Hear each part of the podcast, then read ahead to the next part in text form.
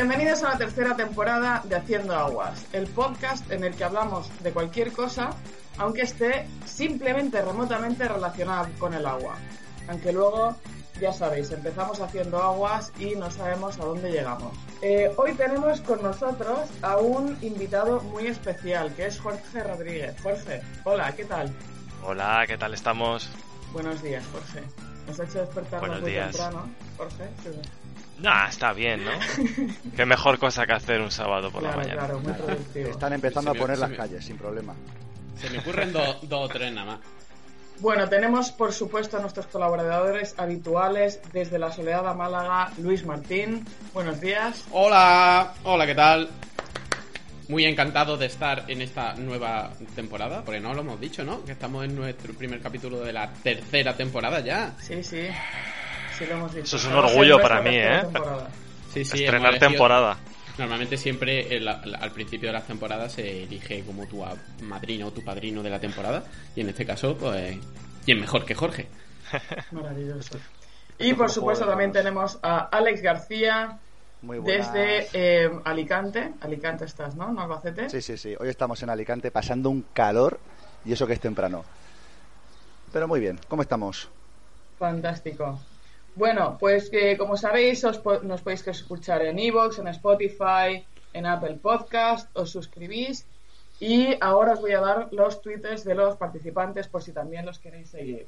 Arroba hidrosostenible es Luis, arroba AL16GM eh, Alex, arroba Marina Arnaldo So sería yo y arroba Rodríguez Chueca, nuestro invitado, al que voy a proceder a, eh, presentar de manera breve. Jorge Rodríguez es licenciado en Química y doctor en Ingeniería y Tecnologías del Medio Ambiente por la Universidad de Zaragoza.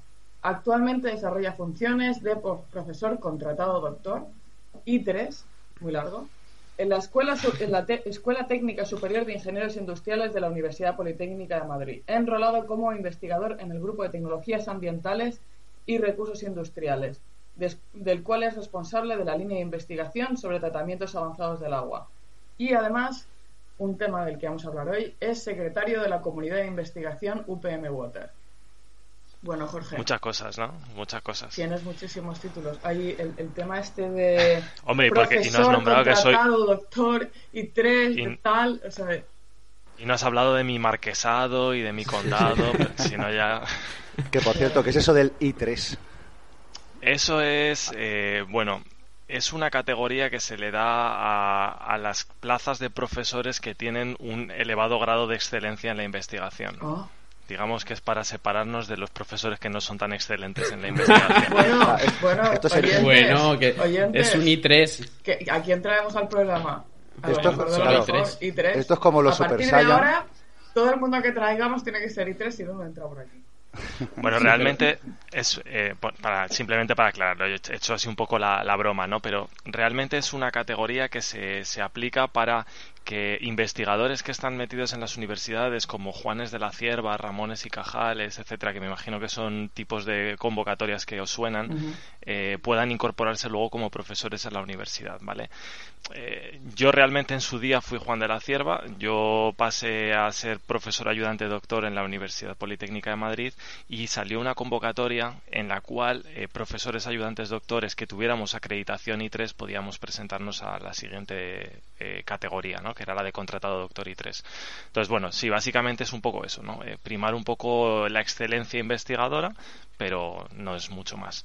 Hombre, se ve en el sueldo, también se ve reflejado, la verdad es que sí. Muy bien. ya Y eso es importante. la realidad. ¿Y de Juan de la Cierva cuándo pasaste a ser Jorge Rodríguez? De- Es una pregunta que te estoy haciendo ahora mismo, ¿eh? Es Juan de Buen- la Cierva, Alejandro. Buen detalle, buen detalle, buen detalle.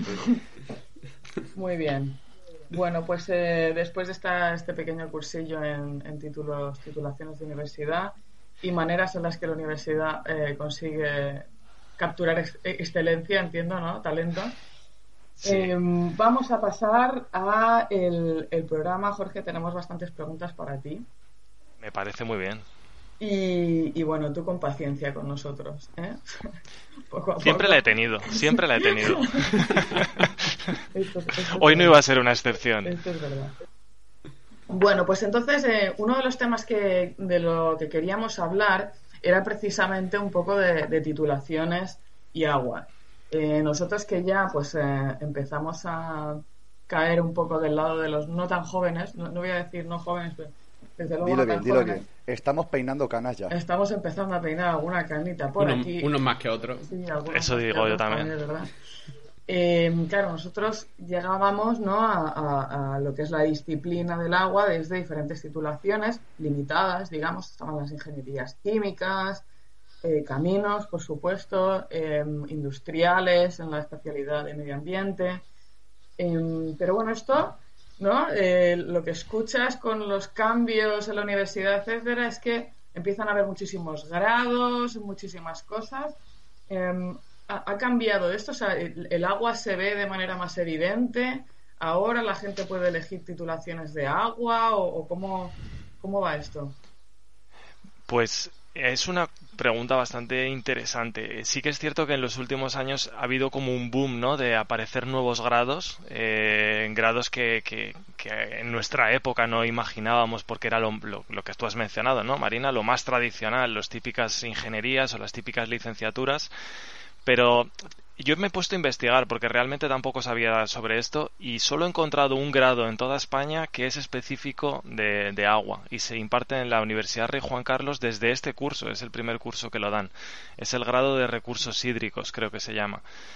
Sí, que es cierto que, a nivel de máster sí que hay muchísimos más másters específicos de, aguas, pero a nivel de grado digamos que el agua sigue en, en las titulaciones tradicionales, que también yo soy de la opinión de que debe de ser así, ¿vale? De que de que debe de ser una, una, materia impartida en las titulaciones tradicionales. Yo, por ejemplo, yo soy químico, yo no he visto agua en mi vida, ¿eh? en la carrera, en mi vida. Yo la descubrí un poco luego eh, de una manera un poco cara, de una carambola y fue esa carambola la que me llevó a meterme en el, en el mundo pero yo creo que deben de estar, eh, debe estar estudiado a nivel de grado en las titulaciones tradicionales y luego ya uno se puede especializar en, en el máster. ¿Por qué? Y eh, os hago yo la pregunta, ¿por, qué? creéis que digo yo esto? y es importante también que tener vuestra... Yo le iba a comentar justo eso, porque es como que según van pasando los años, yo recuerdo cuando estábamos en la universidad, que el grado más raro que había era ingeniería multimedia. Decías, ¿eso para qué será? Y ahora ya al revés. Eh, incluso ingeniería industrial ya te la han dividido en tres. Es como que cada vez los grados van siendo más especialistas, eh, encima de que no tenemos ni puñetera idea de qué queremos hacer con nuestra vida con 18 años, como para encima ya eh, focalizarte algo tan específico. Yo, vamos, mi punto de vista al menos es cógete algo generalista y conforme vas viendo por dónde van los tiros dices, ay, pues me gusta más esto, me gusta más lo otro. Yo siempre le digo a mis alumnos que nosotros les enseñamos en la universidad a, pensar y a buscar la forma de encontrar soluciones. Eh, si desde el principio se especializan tantísimo en un grado en agua, van a tener, sí, porque yo vi el grado de recursos hídricos este que os comento y es, tocan todo lo del sector del agua. Me parece maravilloso y me, me, parece bien, pero al final es un poquito de cada cosa, pero no terminan quizás por, o solo van a ver cosas de agua y quizás luego salgan hasta las narices del agua, porque podría ser también, y luego no tienen, no sé, yo pienso que, sí. No, que, pensaba que es un poco la manera, la diferencia entre quizás la manera más anglosajona de entender eh, los, los, grados o el periodo formativo de los grados versus nuestra manera un poco más, no sé si es continental o española o qué, pero, pero normalmente eh, nosotros vamos como de los fundamentos al caso de uso, es decir, lo que te voy a dar es toda una caja de herramientas y tú luego aplícalas al, al caso de utilización de ellas que prefieras mientras que los americanos suelen ir del caso de uso al conocimiento, es decir, yo tengo este problema, eh, búscate las maneras de adquirir el conocimiento necesario para, resolverlas, pero a través de resolver el caso de uso, no en, no en abstracto, sino aplicado a un caso determinado. Que te encuentras cosas rarísimas, ¿no? Que, dirías, pero esto cómo puede ser. Pero bueno, eh, también, o sea, no, no, no sé qué constituye funcionar o no funcionar, ¿eh? Pero, pero oye, ahí, ahí están y lo hacen así.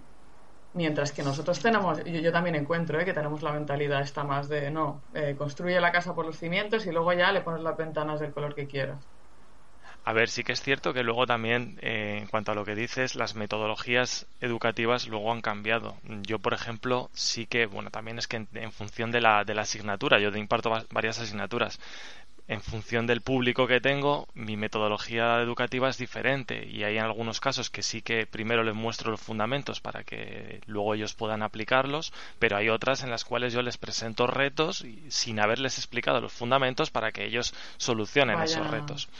¿Vale? Es lo que se llama aprendizaje basado en, proyectos o en, en retos.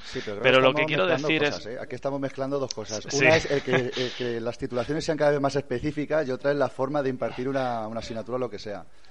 Eh, bueno, pero no, tampoco es mezclarlo, ¿eh? está bastante mm, relacionado porque va un poco en, en, cómo nosotros también hemos sido educados en la universidad y cómo queremos luego educar a las personas. Pero lo que yo quería también preguntar, vosotros los tres creo recordar que sois ingenieros de caminos, si no me equivoco, ¿no? Ah, Marina, ¿no? Ah, ¿no? ¿Me he equivocado entonces? Bueno, yo, yo soy, no soy ingeniero, yo soy ingeniero, bueno, civil, obras públicas. Ah, civil. Sí, iba por ahí, pero por ejemplo, para que os hagáis una idea, eh, en, en ingeniería de obras públicas, por ejemplo, en algunas universidades, tienen una especialidad de hidrología. De hecho, tú haces dos años de pues asignatura comunes de ingeniería, que te dan un poco la base, y el tercer año solo son asignaturas relacionadas con agua, con hidrología, claro, es muy genérico, eh, pues hablan de abastecimientos, de redes, luego hablas de presas, pero sí, ya es todo relacionado con el agua. Y es, mm, tienes la base de la ingeniería y luego te especializas en algo como es el agua, que yo creo que al final sería un poco lo más adecuado porque que desde primero te empiecen a hablar del mundo del agua sin darte la herramienta en principio, para luego, si va a ser un técnico que te va a dedicar a, a diseñar sistemas de abastecimiento, pues tendrás que saber la hidráulica, tendrás que saber lo básico. Luego ya te está bien a lo mejor que no sea eh, a lo mejor solo a elección del alumno el que yo me cojo ciertas optativas que están relacionadas con el agua porque a mí me gusta el agua, sino que me lo monten un poco y me digan, mira, si te gusta este tema, este sector, pues te hemos montado una especialidad que va por ahí. Ahora lo que, lo que se tiende es, como decía, un poco a los másteres. Es decir, ahora es todo mm, súper básico y máster ya te especializas en lo que quieras. Como el máster lo va a tener que hacer sí o sí, porque está montado así está montado que tú ya con la carrera no haces nada, si no tienes el máster en lo que sea,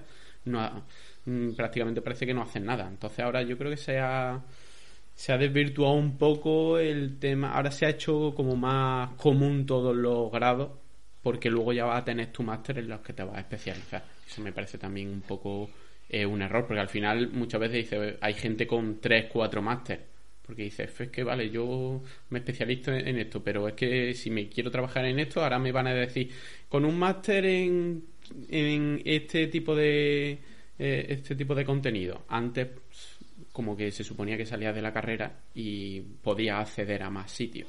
Ahora parece que tienes que hacer un máster y punto. Sí, eh, bueno, pero... Eh, Jorge nos quería hacer una pregunta. Nos ha dicho que, que entendía que éramos todos de caminos. Yo soy industrial, ¿eh? Ah, eres industrial. ¿Y Alex, tú eres de caminos o tampoco? Eh, obras públicas y caminos. O sea, yo eh, sobreviví a la especialización de hidrología en su día y luego, luego caminos. mi pregunta era entonces, ¿cuánto habéis visto vosotros de agua en vuestras carreras? Luis ya más o menos ha contestado. Mucho. Yo, a ver, en primero de carrera no ves absolutamente nada porque es la típica de que das física, química, dibujo, mecánica. Luego ya en segundo sí que hay una asignatura específica de hidráulica y lo que dice, lo que dice Luis ya en tercero, según la rama que, eh, que cogieras, pues ya sí que tenías, vamos, cuando lo contaba la gente decía exagerado, pero sí, sí, había 18 asignaturas en tercero de carrera, más luego el proyecto final y todo eso. Y ya en camino sí que podías especializarte y cogerte las asignaturas que tú quisieras de libre elección, más parecido a lo que hay, a lo que hay ahora. Pero no solo veías agua, o sea, veías muchas claro, veías, cosas. veías absolutamente todo, o sea, sí o sí tenías que pasar por hacer un puente. Claro, eso es. Mm. Y Marina más o menos lo mismo. Verías cosas de agua. En industrial nos especializamos en cuarto. En cuarto yo ya elegí medio ambiente. Claro, medio ambiente te enseñaban de todo, ¿eh? desde diseñar eh, sistemas de tratamiento de agua, de aire, de vertederos, de todo tipo de cosas. Entonces ahí tocábamos, tocábamos más bien como, ¿no? Mm, sistemas medioambientales o de algún tipo muy general. realmente para mí fue el posgrado. El máster y el doctorado es donde realmente hice más. Eso es. Lo que quiero lo que yo quería mostrar es que realmente esas las titulaciones que vosotros habéis cursado os han servido pues para ver cosas del agua que os ha gustado y os ha llevado a especializaros, pero que también habéis visto otras eh, temáticas que son igualmente importantes, ¿vale? En la vida, en, en el día a día.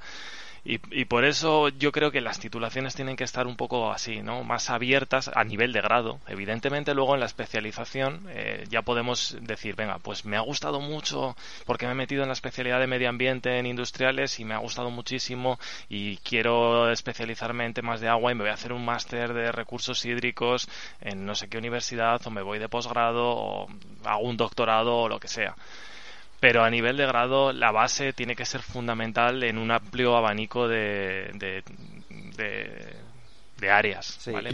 que, te permite cambiar en un momento dado. Que a lo te permite cambiar, te permite cambiar totalmente. Creo que me gusta el agua, pero tienes la opción de decir, pues mira, voy a cambiar de sector porque... porque luego, Y luego puede ocurrir como me ocurrió a mí. Yo estudié química, yo no estudié ingeniería química, yo estudié química. A mí me encantaba, flipaba por la química, eh, por lo que son los fundamentos químicos, ¿sabes? Y yo en la carrera, en cinco años de licenciatura, no vi nada de medio ambiente, nada, nada. Ah, bueno, en alguna asignatura... La química es química en el agua, ¿no? Sí, claro, pero, pero, pero en ningún momento he visto una asignatura de aplicar eh, o de contaminación de aguas, nada. Sí que había alguna optativa, pero yo nunca eh, las elegí.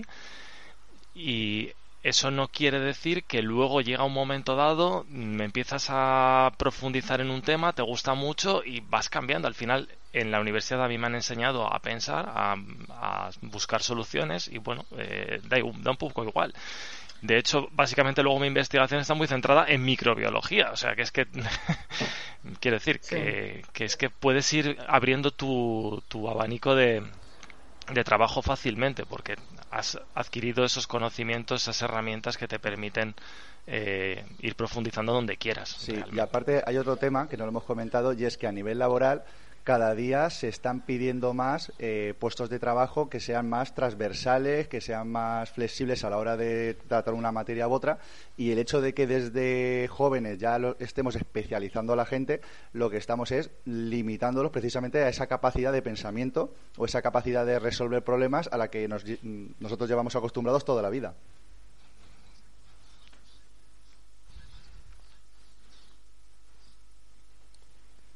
Eso es, sí, sí, totalmente de acuerdo. Bueno, entonces eh, lo que entiendo, Jorge, es que tú no piensas que tenga que haber más grados en agua, ¿no? Que lo que piensas es que eh. tiene que haber un sistema, ¿no? Que te vaya introduciendo a diferentes cosas y que tú ya te vayas especializando.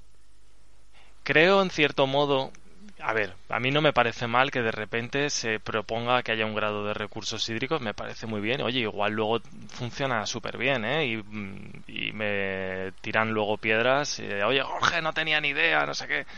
Eh, pero pienso que, que es algo más destinado a, o mejor enfocado para un máster, para una especialización.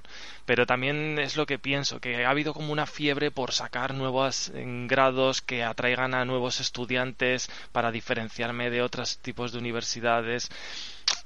Y, No sé, Ahora está, fijaros, una titulación que ha estado durante muchos años denostada con muy pocos estudiantes, que mi hermana estudió matemáticas, ahora está volviéndose un boom de gente queriendo estudiar matemáticas, porque realmente se ve las grandísimas salidas que tiene la gente que estudia matemáticas. Mm que se, matan por un matemático. Matemático, el grado de inserción es 100%. Es que mm, es como lo que pasaba en la ingeniería antes. que cuando estabas ya antes de salir ya te estaban ofreciendo un puesto de trabajo. Que es un tema de que haya, es un tema de que haya demanda también en el mercado, por supuesto, ¿eh?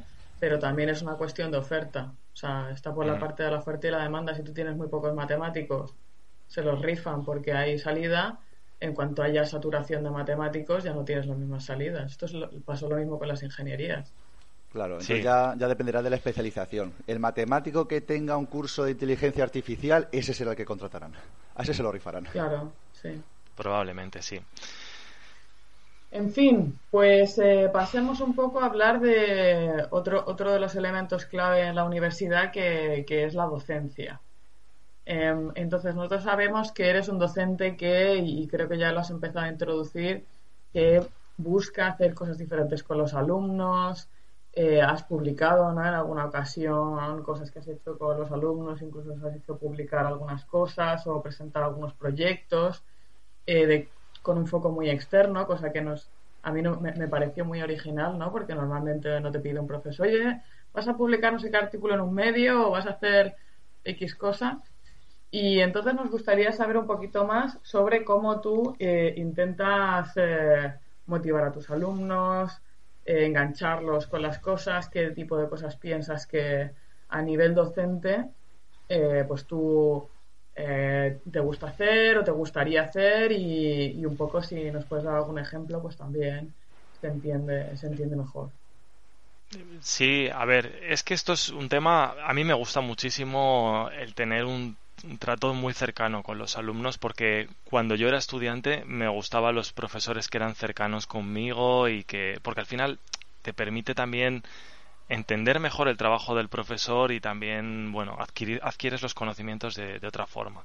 Y luego, además, yo he mantenido y mantengo todavía relación con muchos profesores de, de mi titulación, de, sobre todo esos que eran cercanos. Entonces, yo he intentado siempre, en cierto modo, y también depende mucho, lo he dicho antes, del público que tengo y de la asignatura, pues intentar eh, aplicar metodologías que me permitan esa cercanía, ¿vale?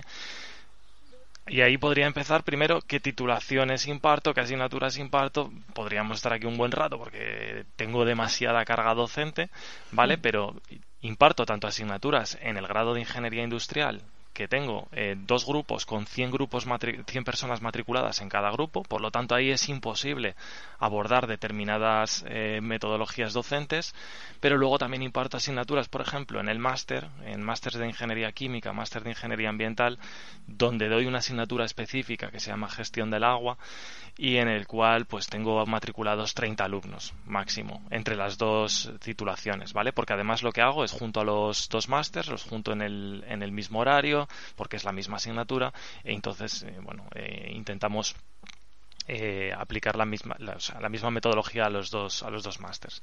Con ellos, pues evidentemente el tipo de docencia es mucho más cercana, intentando proponer casos de estudio para que ellos solucionen o busquen las soluciones a esos, a esos retos. Proponemos también actividades como, por ejemplo, la publicación en, en IAGUA de post, post temáticos, ¿no? sobre lo que a ellos se les ocurra. Yo no les propongo el tema. Yo les digo, tenéis que entregar un post para esta fecha eh, de lo que os apetezca del mundo del agua. Puede ser algo que yo haya contado en clase y os haya llamado la atención. Puede ser algo que, que vosotros conozcáis pues de vuestro pueblo. De, bueno, tenemos muchos alumnos también extranjeros. Me llamó la atención que publicó hace poco una, una chica del máster eh, una noticia sobre, ella era mexicana, pues sobre que en, en su ciudad se bebe más Coca-Cola que, que agua. Y entonces hizo un post relacionado con eso y es muy interesante. Veo por ahí manos señalando. y, pero sobre todo, me, eh, bueno, podéis ir a leerlo, está publicado por, por IAGUA, es, es muy interesante como, como decía que, que incluso Coca-Cola pues patrocinaba en los colegios, eh, no sé, no sé cómo, cómo funcionaba, pero bueno, a mí me, me, me alarmó, me alarmó. Y bueno, esa es una de las, de las metodologías que hacemos. Sabéis que también eh, invito a gente de Young Water Professionals a que vayan a, a dar pequeñas clases, ¿vale? O algún día os podría invitar, pero como no estáis en Madrid, pues es difícil. Os puedo poner en Zoom para que deis la clase. Pero bueno, sobre todo aprovecho pues de la gente de Young Water que está en Madrid, que, que vayan allí y hablen de cosas específicas, porque al final la asignatura gestión del agua es una asignatura cortita de tres créditos. Tres créditos, para que os hagáis la idea, son 30 horas de clase. Eh, y que quiere tocar todos los, o pasar al menos por todos los palos del, ciclo del agua. Y yo tampoco soy experto en todos los palos del ciclo del agua. Al final esto es enorme. Y eh, qué mejor idea que ir invitando a gente de Young Water, que son gente joven, que los alumnos ven reflejado en unos años, ellos pueden estar ahí dando una charla de una horita delante de, de otros alumnos, ¿vale? Y dicen, joder, esta persona está ya trabajando, miren qué empresa y qué cosas más chulas hace, y les motiva, le hacen preguntas. Además es que de hecho yo les veo y están más atentos a la gente de Young Water que cuando estoy dando yo la clase. O sea, es algo que, que, les gusta. y bueno, y esas personas que también ven, eh, cambian de caras, ¿no? Y sobre todo eso, eh, ver cosas más específicas del, del, agua que quizás yo no puedo profundizar tanto porque me faltan conocimientos en algunas partes. Y, bueno, no sé, siempre pensando qué se puede hacer nuevo para, para intentar tenerles eh, contentos, atraídos. Al final hay que contar que esa asignatura de gestión del agua tampoco está en un máster específico de medio ambiente. Os he dicho, está en el máster de ingeniería química y en el máster, perdón, he dicho de medio ambiente, no es un máster específico de agua. Está en el máster de ingeniería química y en el máster de ingeniería ambiental. Tampoco es que sea gente que, que, sepa que es que le encanta el mundo del agua pero luego muchos de ellos sí que me dicen, oh, es que me ha gustado mucho tu asignatura, ¿qué puedo hacer eh, para seguir por esta vía? O quiero hacer el TFM contigo en temas de agua, o quiero hacer un doctorado. Entonces sí que conseguimos ir captando a, gente para, para que se vaya metiendo en este mundillo. Entonces tú, Jorge, sí que observas que hay gente que ante estas metodologías docentes responde más, ¿no? O sea, de repente les captas el interés en en el tema del agua y hay gente pues que a lo mejor le resulta más menos. Hay gente que de por sí ya se le ve que tiene ganas de con cualquier metodología docente aprender. Eso el primer día de clase ya sabes quiénes son, o sea, se les ven las caras. Y otros que dices, este mm, no va a querer, por mucho que hagas, no vas a conseguir captarle. Pero sí que hay gente que igual ni fu ni fa el primer día, está allí en clase, pues porque me ha apuntado un máster, porque tengo que apuntarme a un máster, como dice Luis, porque si no luego no voy a ser nadie.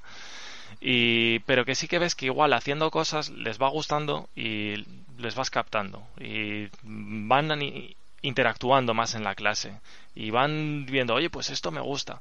Incluso, bueno, incluso en el grado, ¿vale? Eh, yo doy clase también en el grado de Ingeniería Química en el último año, doy clase de Ingeniería del Medio Ambiente y doy la parte de tratamiento de aguas y en un grado que es muy específico de, ingeniería química, eh, que no han visto todavía nada de medio ambiente, pues hay alumnos que me dicen, oye, quiero hacer el TFG contigo porque me ha gustado mucho la parte de aguas, porque no me esperaba que esto fuera así, porque has hablado de contaminantes en el agua y me parece que es muy importante, y luego han hecho el TFG conmigo y dicen, oye, ¿y ahora qué puedo estudiar? Digo, pues métete al máster de ingeniería ambiental porque veo que te gusta la parte de medio ambiente. Y se han metido al máster y se han ido especializando más en, temas de agua. Eso lo puedes ver tanto en, los grados como, como, como, en este propio máster. Y ahora, y ahora ya te voy a hacer una pregunta que a lo mejor es un poco rara. Eh, ¿Ves en esta gente que se acaba interesando en agua, ves algún tipo de características similares? ¿Hay, hay, algún, hay un segmento aquí de gente que ¿Hay algún patrón de alguna manera? Yo diría que no, o sea, no, no podemos decir son hombres de altura unos 60, no. No, no, no hay un perfil. No, se puede decir, pero lo mismo si lo estudiamos. Podríamos hacer variables, sacamos. Ahí con Machine Learning sacamos un algoritmo que. Ninguno tiene, ninguno tiene iPhone, todos tienen Android, ¿sabes? No, pero yo creo que alguna tara, alguna, alguna tara sí que tenemos que tener, seguro. No, en general sí que lo que puedo decir es que eh, hay cada vez más presencia de mujeres, lo cual es, es algo que, que, me gusta. Y, pero no, no te sabría decir si es realmente mm, más mujeres interesadas por agua u hombres, ¿no? O una determinada característica. En general no, no lo he llegado a percibir eso. También os digo que hay en ese máster de ingeniería ambiental Luego hay mucha gente que le interesa otras temáticas que también son muy potentes dentro del máster, como por ejemplo calidad del aire, ¿vale? Eh, y se les ve también que, que, te dicen, me gusta muchísimo la parte del agua, porque igual les he intentado captar yo, porque los veo buenos alumnos, se les he intentado captar para hacer el, el trabajo fin de máster, pero te dicen, no, es que me gusta mucho la parte de calidad del aire y sé que quiero ir, eh, ah, mi futuro va a ir destinado a esa, a esa zona. Yo quería plantear una cosa que mm, se habla mucho en en educación básica y en bachillerato y demás del ratio profesor-alumno, Pero nunca se habla del ratio profesor-alumno en la universidad. Y tú me, nos estás diciendo que puedes hacer cosas mucho más avanzadas y que pueden ser mucho más interesantes para los alumnos en el máster porque tienes 30 alumnos y el otro no porque tienes 100 o 200 personas en, en una asignatura. Gracias por esa esa pregunta. Es que además lo quería haber mencionado al principio cuando he empezado hablando del tipo de público. Eh, muchas veces se cree que el, profesor de la universidad da sus clases y no hace mucho más. Los propios alumnos piensan eso. Y de hecho se piensan que soy profesor solo de la asignatura que les imparto. Piensan que no doy más asignaturas. Y se equivocan. O sea, yo más o menos tengo unas 240 horas de docencia al año que también podríais pensar, pues son 240 horas, tampoco es mucho, pero es que 240 horas de docencia es el tiempo que yo estoy en el aula, pero luego a eso hay que sumar, lógicamente, toda la preparación de clases, corrección de trabajos, de casos de estudio, eh, preparar exámenes, corregir exámenes, etcétera.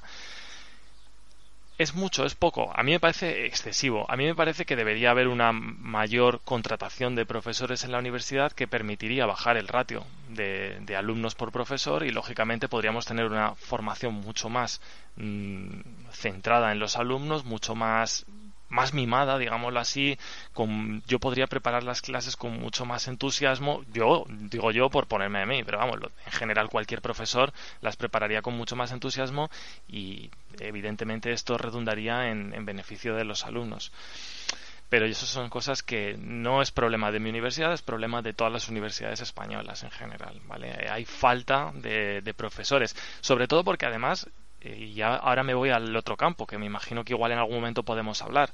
Eso también redundaría en beneficio de la investigación que nosotros hacemos. Es que luego también nosotros tenemos que el 50% de nuestro tiempo dedicarlo a investigación.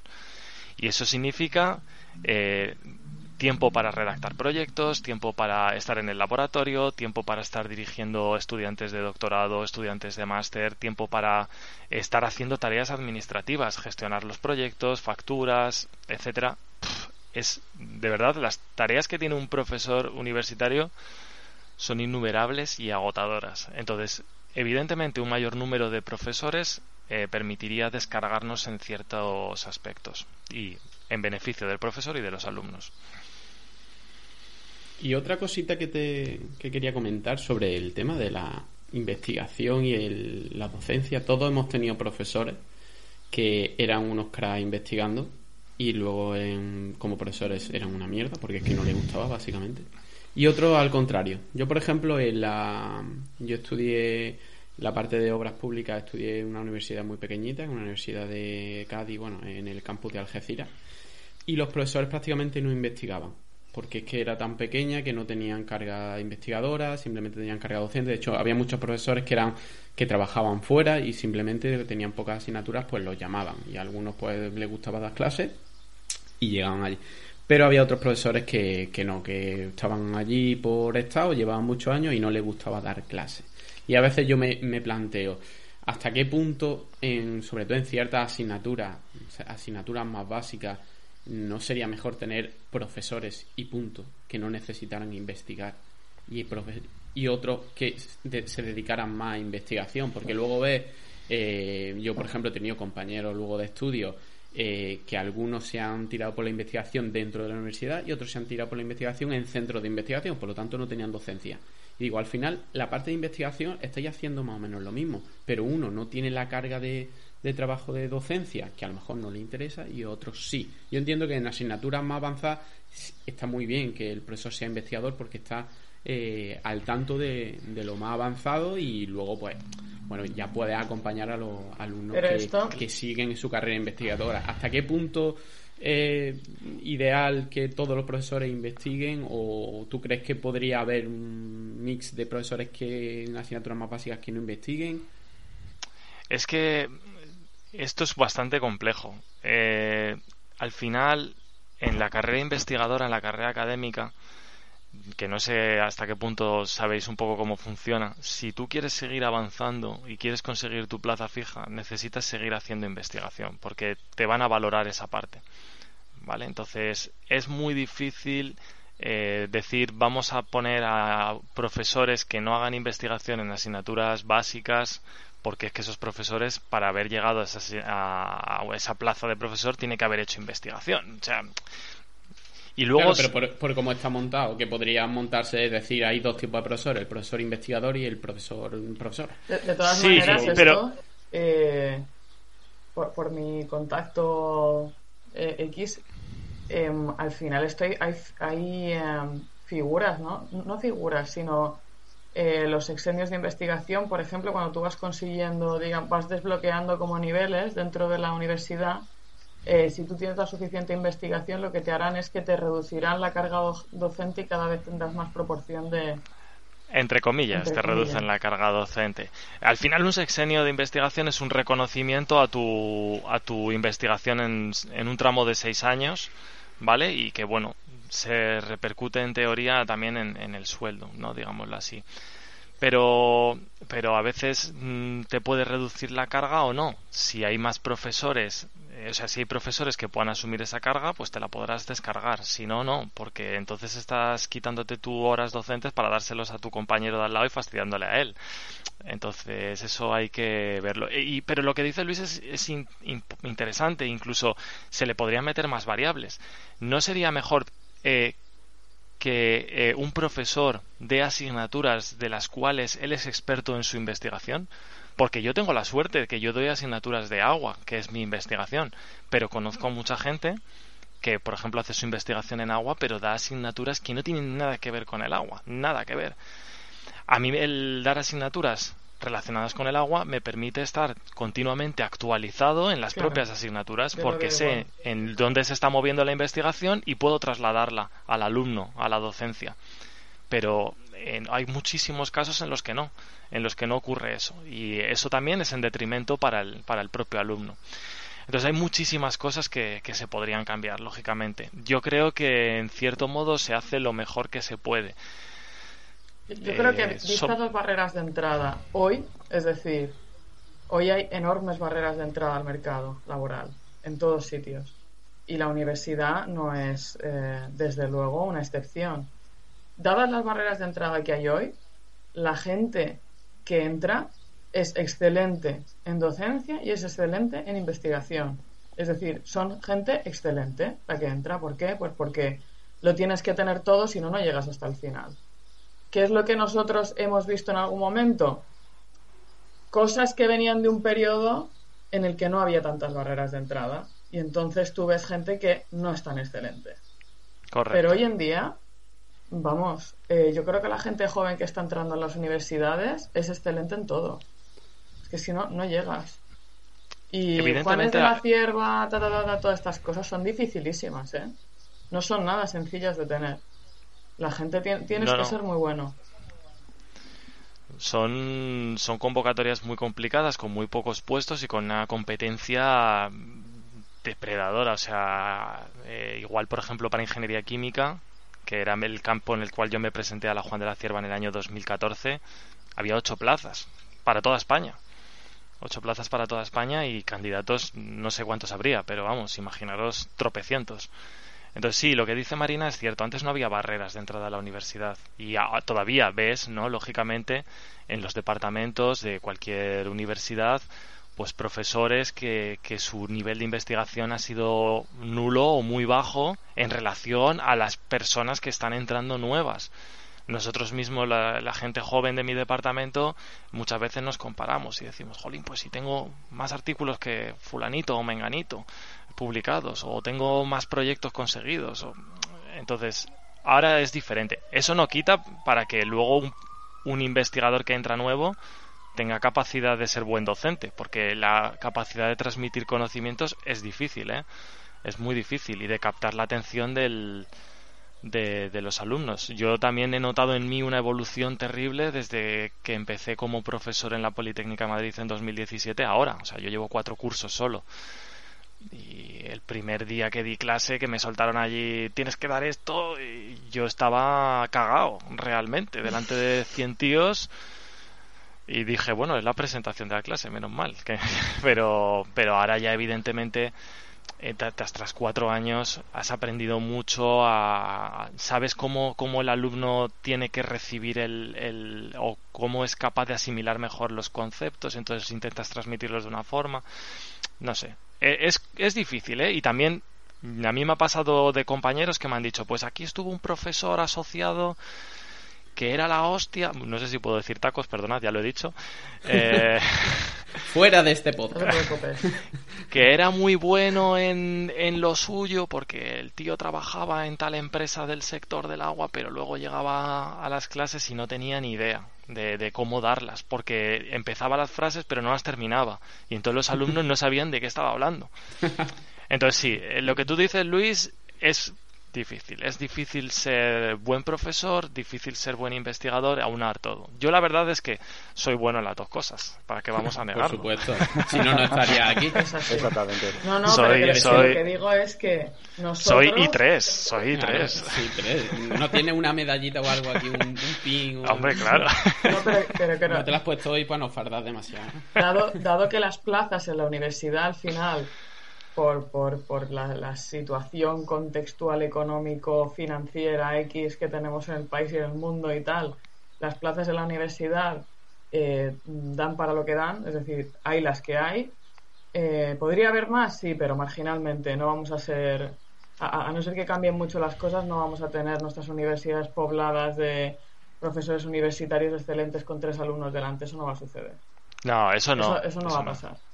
Pero yo, como potencial perceptora, si algún día tengo eh, niños o mi hermano los tiene o tal, de, de este, porque al final la educación es un servicio público, yo prefiero que las personas que haya en la universidad sean excelentes en todo. Es decir, que tengan la capacidad en un momento determinado de dar una buena clase y que además estén actualizados en los temas que tocan. Es decir, que sepan decirte, es decir, que no sea un profesor que sabe enseñar muy bien, pero tiene las mismas slides, algunos ni siquiera slides, de hace 400.000 años y es que le ves la tipografía y dices esto ya, eh, no sé, esto como le metas en un ordenador peta, ¿sabes? y, y no estén actualizados de lo que de lo que está pasando en los avances a nivel externo, siquiera, no puedan ponerse Claro, en sí, contexto. Lo Sí, que pasa sí. que, que también tú para ser un buen profesor mm, puedes estar al tanto, pero no investigar. Simplemente estar al tanto. No También haces tú el avance, no estás al tanto de la, ul- de la, la última, última investigación porque no lo, lo vas a dar, pero puedes estar actualizado. Los profesores de Sí. instituto en general también están actualizados. Entonces al final que, que siempre está bien Mm. que, que eh, estés con una pierna en cada sitio porque no está en un instituto, está en una universidad, se hace investigación, los alumnos pueden querer acceder también a, a la carrera Es que- investigadora. Eh, está muy bien, lo que pasa, lo, lo que yo ah, veo y por lo que cuenta Jorge y por lo que sé un poco, eh, se valora mucho eh, la capacidad investigadora y demás, y luego parece que la docencia mm, como que, vale, luego ya cuando entres, pues también tienes que dar clases, y espero que seas bueno. Pero yo te he dado muchísimas herramientas y has estudiado durante muchos años y has hecho un doctorado y ya te has ido de eh, a una estancia y demás, todo relacionado con la investigación, pero luego dice, ¿y qué herramientas me has dado para que luego yo dé una clase a 100 personas? Eh, es porque yo soy bueno y se me da bien, pero si no, a mí no me has dado ni siquiera un, no sé, un máster de profesorado, bueno, un máster a lo mejor demasiado, pero si al final tú vas a tener una pierna en cada sitio, tendrás que tener un, a- haber dado formación de, de cada cosa. Y yo a veces eso lo he hecho lo echo de menos para asegurarte eso, de que no vaya a haber un profesor muy bueno en investigación, que eso está, está claro, pero luego que dura, mm, para dar clases, pues no, ya no digo que no valga, que no le hayan dado la suficiente herramienta, es lo que veo yo desde fuera. Es cierto que luego también en las universidades tenemos cursos para los profesores, ¿eh? para, para lógicamente aprender nuevas metodologías educativas, saber mm, dar la clase, o sea, porque hay gente, como tú dices, que, que puede ser muy... ah, También pasa al contrario, ¿eh? hay gente muy buena investigando que no encuentra colocarse en un centro de investigación, por ejemplo, tipo CSIC o tipo CIEMAT, etcétera, y entonces su salida es voy a intentar meterme en la universidad. Pero a mí lo que me gusta es investigar, no dar clase.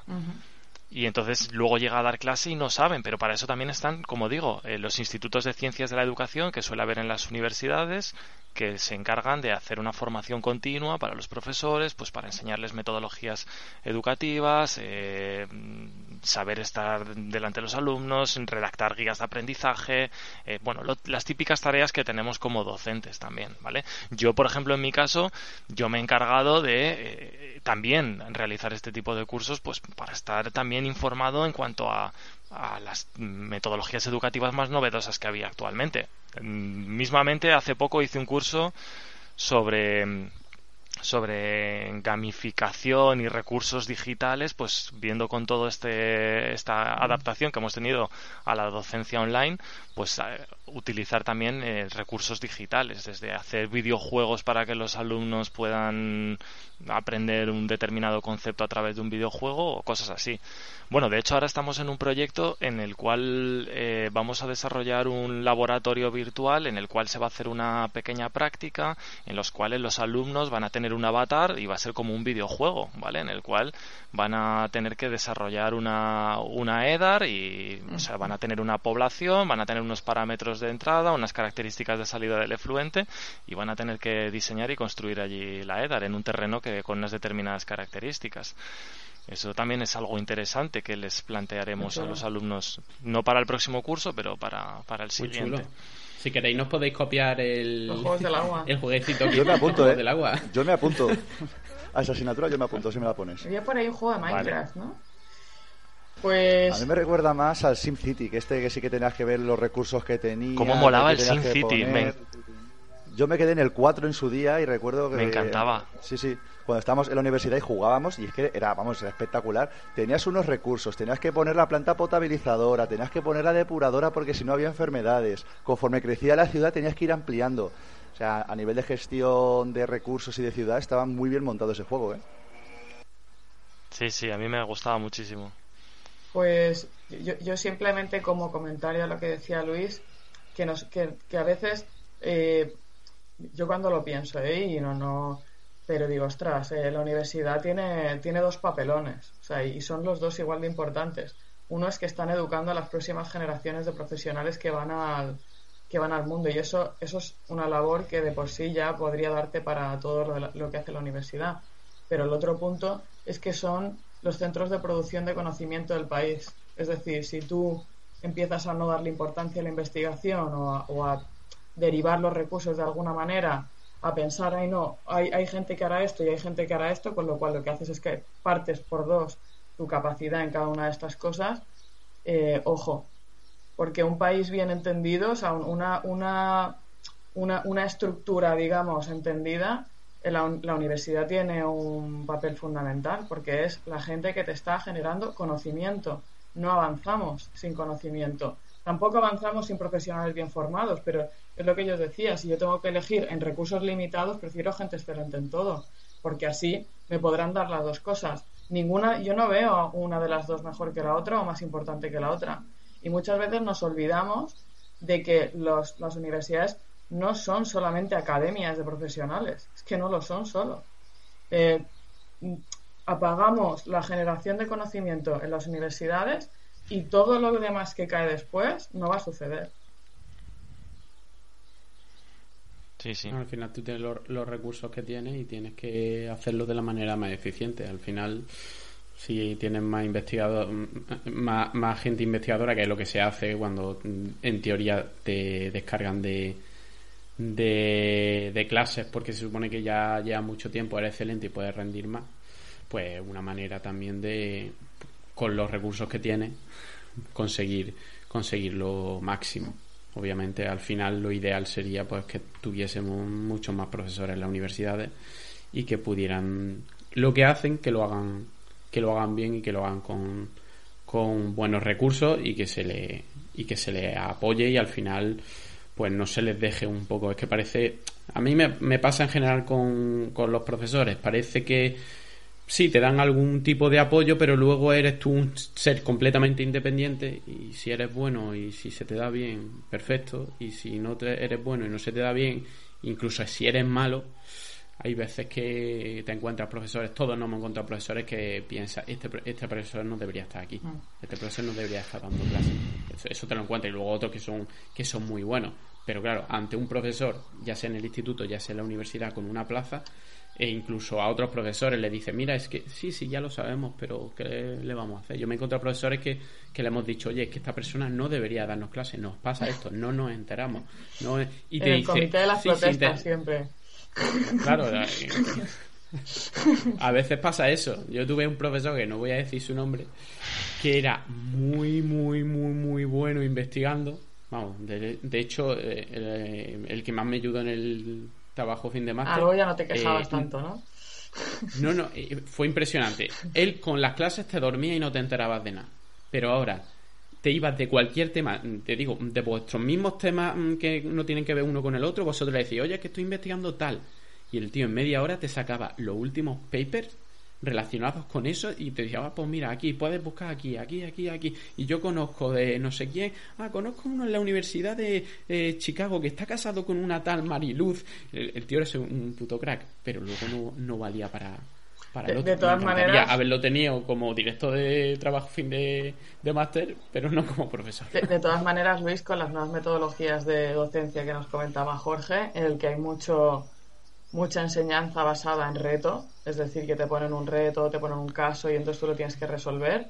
Hay un profesor que esté bien actualizado, al alumno avanzado le da un insight en el problema.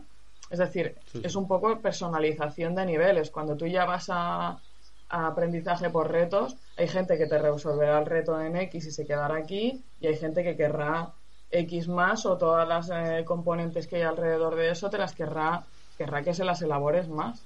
Y ahí, un profesor que sabe bien de su materia, lo notas.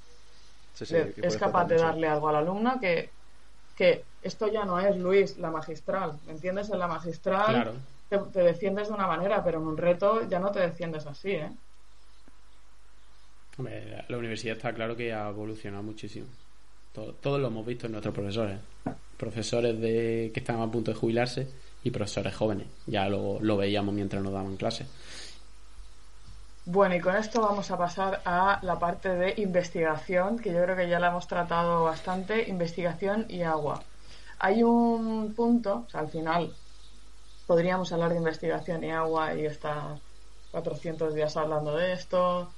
Eh, en fin, no, no, pararíamos y, tampoco se trata, ¿no, Jorge, de que nos des un 360 en un espectro tan amplio, ¿no? Pero pero sí que eh, hay una iniciativa, digamos que es la comunidad UPM Water, que eh, es bastante interesante y con la que tú estás vinculado, de hecho eres, eres secretario, ¿no? como decíamos antes, de la, de la comunidad.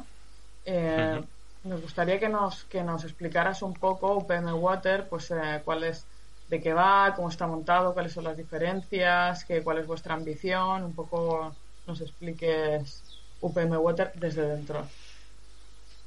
Bueno, UPM Water eh, es algo que está naciendo, digámoslo así, aunque realmente eh, sus orígenes se remontan ya al año 2010, pero oficialmente desde el año pasado, desde 2020, es cuando, cuando se constituye con, con financiación, eh, etcétera, ¿vale? Eh, financiación oficial.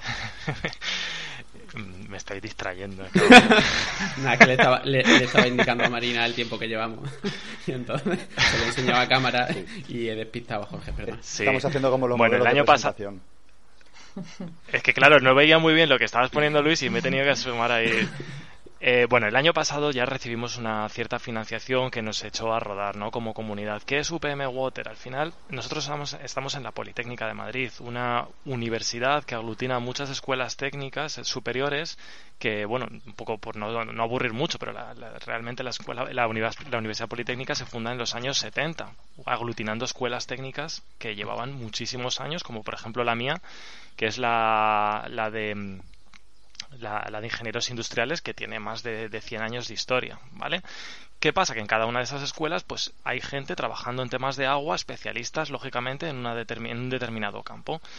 Visto, mm, nosotros hemos intentado ir salir un poco de lo tradicional en España, ¿no? Que es trabajo en mi grupo de investigación pequeñito, eh, hago mis cosas y me limito a eso. Pues no, nosotros hemos intentado juntarnos todos los grupos de investigación que hay en la Universidad Politécnica relacionados con temas de agua, cada uno especialista en su campo. Incluso en algunos casos hemos encontrado grupos que estábamos haciendo cosas similares y nos ha venido bien, pues para eh, aunar fuerzas y, bueno, pues juntamos equipamientos o trabajamos en líneas comunes.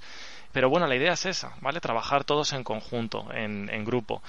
Para eso, pues no es sencillo, ¿vale? Somos, eh, creo que unos 20 grupos de investigación diferentes, de 17 escuelas diferentes, más de 70 personas. Es complejo de articular y entonces estamos en esa fase, ¿no? Eh, recientemente hemos hecho nuestra planificación estratégica, en el cual hemos definido un poco entre todos qué queremos ser, eh, hacia dónde queremos ir, cuál es nuestra misión, nuestra visión, nuestras líneas estratégicas. Tuvimos a Marina como invitada en la, en la realización de esta planificación estratégica y, bueno, en, un poco ese es el resumen de en qué consiste, ¿vale? Y hacia dónde estamos yendo. Pero poco a poco, ¿vale? Es algo que no va a ser algo súper rápido eh, porque hay complejidad desde el punto de vista estructural, como, como os comento. Pero bueno, a mí me parece ya algo bastante interesante, sobre todo porque, porque bueno, a mí me ha ayudado mucho desde el punto de vista de investigación, cuando yo llego a la Politécnica, entro en un grupo de investigación donde la línea de tratamiento de aguas quizás no es la más fuerte, en la cual no tenemos suficientes equipamientos. Entonces, eh, ¿qué, hice yo? Yo fui preguntando por la Politécnica a ver quién trabajaba eh, temas de tratamiento de aguas y fue cuando me encontré con que había unos profesores que estaban intentando montar esta, esta comunidad de UPM Water. Y eso a mí me ha permitido, pues lógicamente, estar en contacto con otros investigadores y, y hacer cosas en, en, colaboración, ¿vale? Y eso es lo interesante. No quedarnos cerrados en nuestra burbuja pequeñita, que todavía hay mucho de eso en España, y, sino intentar abrir el, el, el foco y trabajar más en comunidad y sobre todo un poco pues eso en un sector tan multidisciplinar como es el nuestro. Aglutinamos gente que trabaja eh, temas de, de, puertos de calidad de aguas de tratamientos de hidrología de restauraciones fluviales de economía del agua de eh, riegos agrícolas. Cualquier cosa que se os ocurra dentro de, del agua está en un PM Water es súper interesante. Yo creo que es una cosa. Es, una iniciativa que va totalmente en. No, no voy a decir que va en contra, ¿eh? sino que se, se contrapone un poco a, a, la estructura normal, ¿no? De departamental que surge desde el tal y entonces aquí nosotros somos lo del laboratorio D del grupo D que además muchas veces entre la misma disciplina con el profesor de al lado estamos peleados porque yo hago esto así, pero tú lo haces de una manera un poco diferente y entonces nos peleamos, etcétera.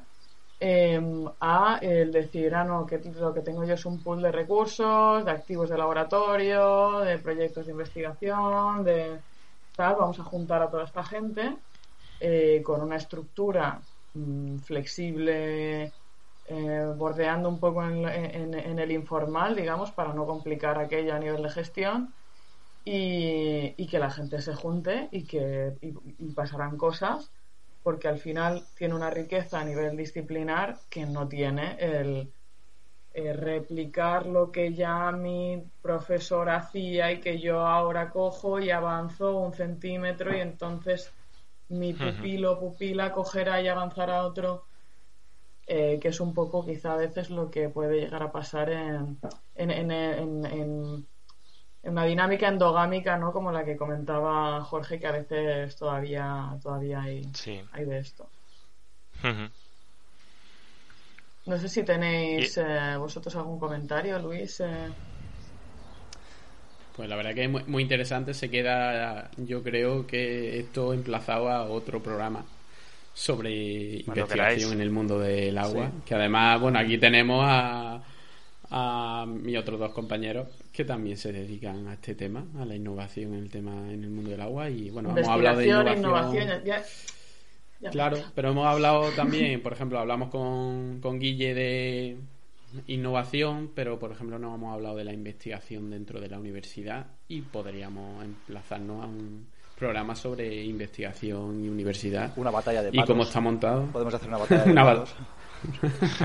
¿Verdad? Hace tiempo que no hacemos una batalla de patos. Sí.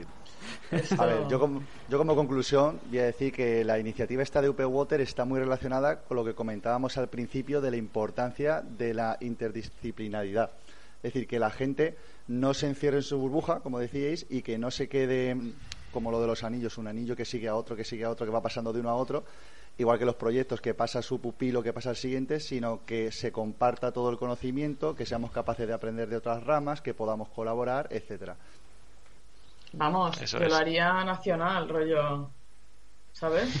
Water, eh, gente que se sube ahí desde la academia y que se in- intercambia, claro, esto ya se andará todo, ¿no?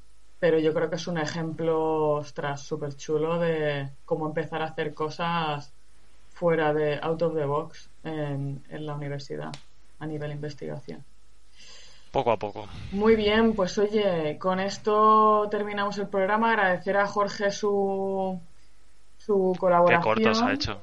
Tengo que decir que se nota que eres docente, Jorge, eh, por cómo hablas y cómo te explicas. La verdad es Tengo que... palique. ¿Eh? Tengo palique para rato, tienes puedo hablar palique, aquí. bueno, esto Sí. es normal de los profesores de universidad, pero yo creo que, que da gusto, ¿no? Irte, oírte hablar. Han dado ganas de, de asomarse a alguna clase tuya a ver qué nos, qué nos enseña. No, no. Esa- Yo re- exactamente, a mí me dan ganas de asistir a una clase como Yo re- oyente. Digo, yo recuerdo todavía en el Congreso de los John Water de Madrid, cuando salió Jorge a dar su charla, se movía con una soltura, una Claro, movilidad, claro. Los otro- silencios, cómo, cómo te miraba, cómo te señalaba. Eh, Claro, era, este tío sabe, es un tío con talante. Este tío tiene tablas. Te vendo la moto que quieras, te vendo la moto que quieras.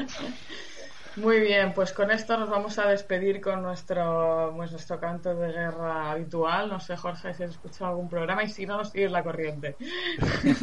Yo sigo la corriente, sí, sí. Bueno, pues una, dos y tres. Buenas noches, Buenas Cuenca. Buenas noches, Cuenca. Venga, buenas noches, Cuenca.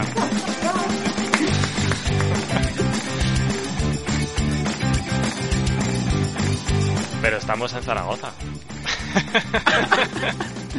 Bye.